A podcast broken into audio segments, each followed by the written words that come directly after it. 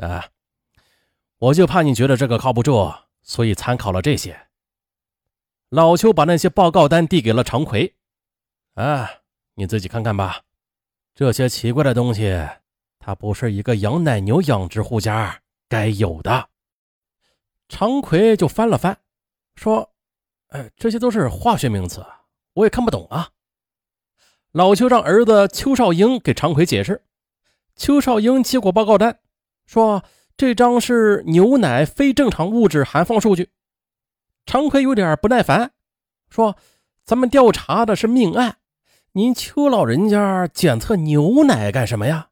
你不要着急，听少英慢慢跟你说吧。”邱少英接话说了：“说这朱云江家的奶牛挤出来的牛奶抗生素含量很高。”说明他给奶牛吃了大量的奎乙醇，奎乙醇是化学合成抗生素，是农业部明令禁止用于奶牛饲养的。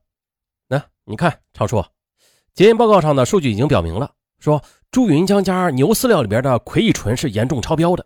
葵乙醇它很容易积聚毒性，人要是中了毒，没有特效解毒药的话，哎，您听明白了吗，常叔叔？常奎点头说明白了，啊，我明白。那你再接着说第二章。邱少英又说了，这张上的解抗剂也是从朱云江家的饲料间的地面提取的。常奎不解的问了：“这朱云江家存解抗剂又是干什么呀？”邱少云回答：“那还不清楚，反正吧，是朱云江家牛奶的抗生素是严重超标。那如果再加上解抗剂，就是分解牛奶里的抗生素。”检验牛奶的时候啊，就能过关。第三章是皮革水解蛋白，也是从祝云江家饲料间的地面提取的。邱少英说了，这皮革水解蛋白说起来特别恶心，就是从废弃的皮革中水解而来的，加进牛奶，以增加这个氨基酸的含量。这就是朱云江家奶牛产量高的原因了。怎样产量高啊？就是给牛奶中加水，但是这牛奶加上水，它就变得稀释了呀。啊，有办法，再添加上皮革水解蛋白，检测牛奶氨基酸含量的时候，那就肯定会达标。第四章是三聚氰胺，啊，一说这个名字，各位听友啊应该都知道。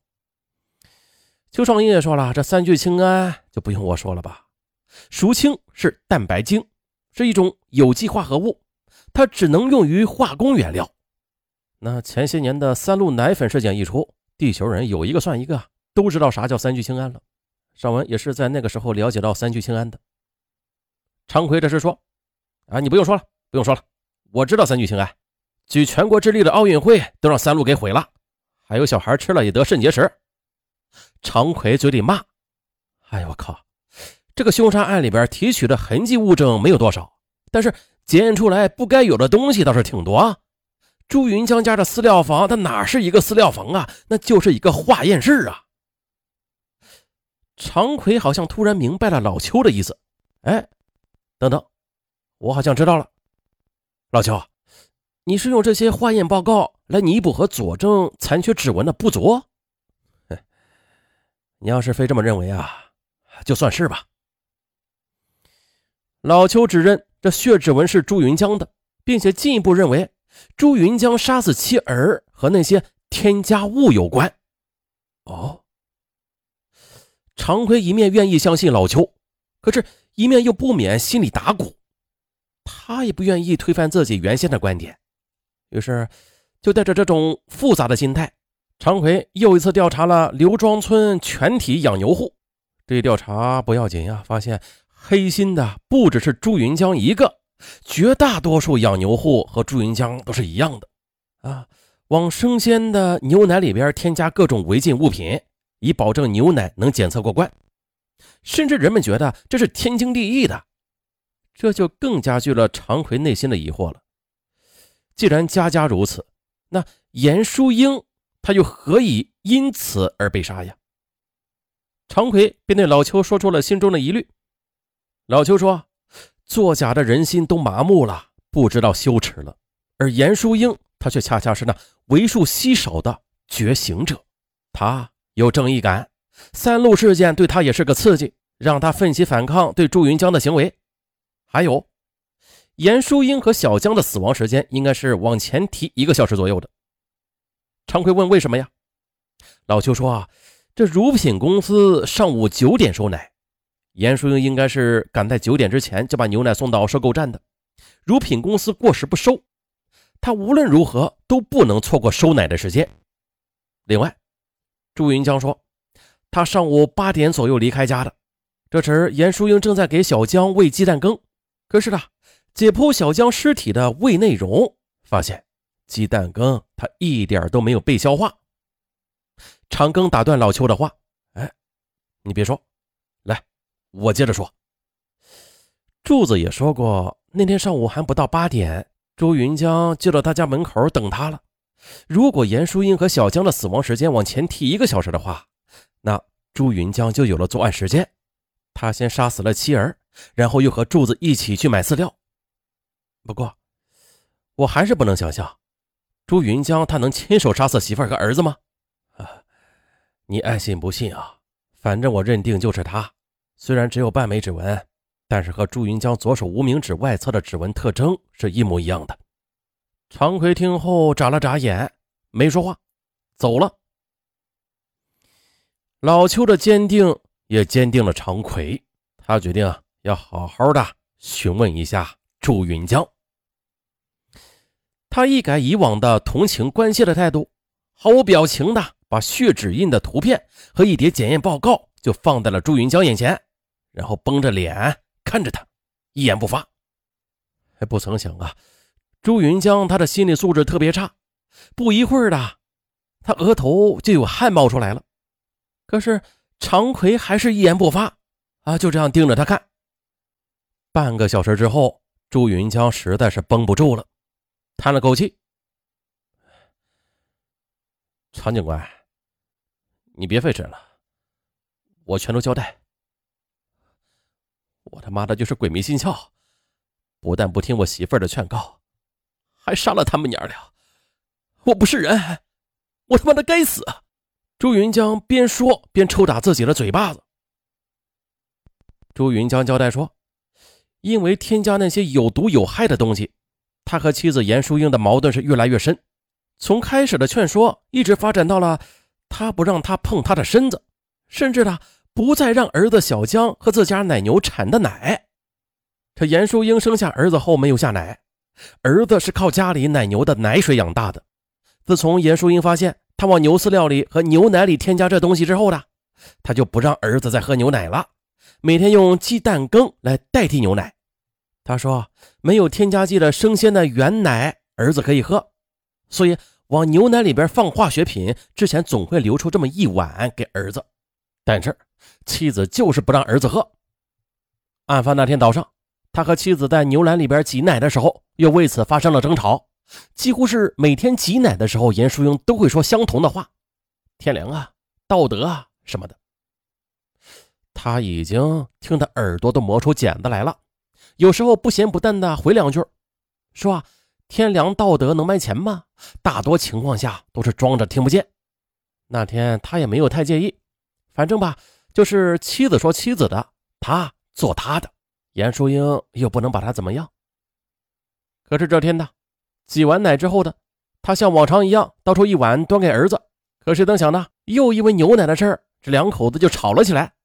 妻子便一把把那牛奶给打掉了，说怎么劝告你的话就是不听，让你自己的孩子喝好奶，你把添了毒药的坏牛奶卖给乳业公司，让别人家的孩子喝，你这也太没有人性了！世界上坏人很多，坑害孩子的坏人最坏，死了下地狱！你，朱云江气得想揍妻子，但见儿子张着小嘴，正等着妈妈喂鸡蛋羹，于是转身呢就去了饲料房。准备往牛奶里添加那些全村人养牛户啊都偷偷的添加的东西，却发现他的瓶瓶罐罐都被打落在地了，药水和化学粉也是洒了一地。他知道这一切都是妻子干的，妻子不止一次说过，说如果他再不听劝告，他就把那些东西都给砸烂了，让他干不成坏事朱云江终于是爆发了，气急败坏的便冲回北屋。只见妻子正把一勺鸡蛋羹喂到儿子嘴里，他则不管不顾的上前去就揪住了妻子的头发。他说：“我受够你了，整天给我上政治课不算，还去砸我东西，那些都是钱买来的。你不心疼，我还心疼呢。你以为你是质量监督局啊，还是卫生局啊？你不把咱家的日子搅和散了，是不甘心了是吧？不想和我过，你明说，别总折腾我。”可妻子严淑英却毫不示弱，摔了手中的碗，指着朱云江的鼻子说：“对我就是不想和你过了，我这就抱着小江走。我不但不想和你过了，我和小江还要去告发你，你伤天害理，你就和三鹿集团的黑心人一样，肯定不得好死。不信，咱们就走着瞧。”严淑英抱着儿子就往外走，朱云江再也忍不住了，顺手便抄起一把定牛栏的锤子，对准妻子的脑袋就狠狠地砸了下去。严淑英瞬间被砸倒在地，不动了。被摔在地上的儿子也是哇哇大哭。可是红了眼的朱云江，他一锤子又把儿子的脑袋给砸扁了，再然后又发疯般的对着娘儿俩乱锤一气。可是停下手之后的他，既后悔又害怕，用被子和褥单把妻子和儿子的尸体给包上。见妻子手上的金戒指快掉了。他便摘了下来，又把妻子的耳钉也拿了下来，把两具尸体就推到床下，洗干净手和脸，又包好锤子，拿着金戒指和金耳钉出了门，把锤子扔到房后的水沟里。本想把金首饰也扔了，没舍得。路过大憨家的时候，他发现，哎，这傻乎乎的大憨蹲在房门外。他知道，之前呢，大憨是被判过刑的，于是。他就灵机一动，不妨嫁祸于大憨吧。于是便进去把金银首饰放在大憨家的桌上，然后啊，又去找了柱子。再之后就跟柱子去买了饲料。中午又回到家，朱云江坐在卧室的地上哭了起来。他拉出儿子的尸体看着，心想：这媳妇该死，可是儿子不该死呀。他非常后悔打死了亲生儿子。哭够了，他就假装疯魔，开始在全村里去寻找妻子和儿子。晚上又战战兢兢地在床上睡了一觉，可是噩梦不断。死去的妻子和儿子面目狰狞地向他复仇。他也想过移师别处的，日后就说啊，这媳妇带着孩子回娘家了，又不知道该移到哪儿。没有办法，夜里弄着两具尸体出村，万一被人碰上了。那可就得露馅啊！还有的，即便是移尸成功吧，但是这事儿也不能长时间的隐瞒呢，最终还是会被人发现的呀。没办法，他连夜把现场打扫了一番，最后怀着侥幸的心理报了案。啊，但是法网恢恢，疏而不漏，并且呢，最终的结果也是令人很欣慰。二零零九年一月二十八日，朱云江被北京市密云县人民法院判处死刑，没有缓刑。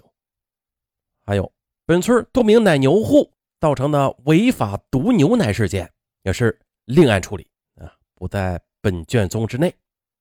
啊，本案就到这儿，咱们下期再见。